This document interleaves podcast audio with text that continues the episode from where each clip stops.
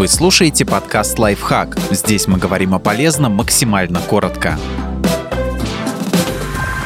Четыре заблуждения о средневековье, в которые все верят совершенно зря. Эта эпоха вовсе не была такой унылой и грязной, как рисуют авторы темного фэнтези. Средневековая одежда была серой и унылой. Несмотря на образы, созданные современными сериалами и фильмами, люди в средневековой Европе предпочитали яркие и красочные наряды, если, конечно, могли их себе позволить. Тогда большая часть предметов одежды изготавливалась из шерсти, льна, конопли и даже крапивы, и без окрашивания вещи были просто белыми, кремовыми или бежевыми.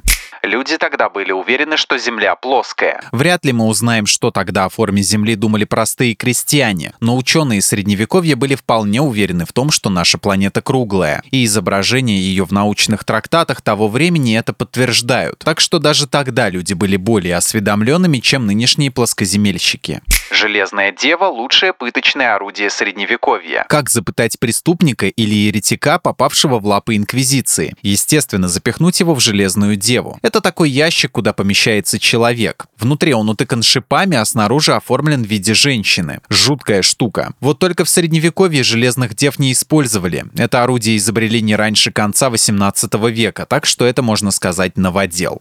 Специи тогда использовали, чтобы отбить вкус гниющего мяса. Легенда гласит, во времена, когда не было холодильников, мясо быстро портилось. Поэтому его щедро сдабривали перцем и прочими специями, чтобы хоть как-то его съесть, преодолевая рвотные позывы. Звучит жутко и натуралистично, но в реальности ничего подобного не бывало. Во-первых, никакие специи не сделают испортившееся мясо пригодным для еды и не спасут от отравления желудка. А во-вторых, они были очень дороги, дороже самого мяса.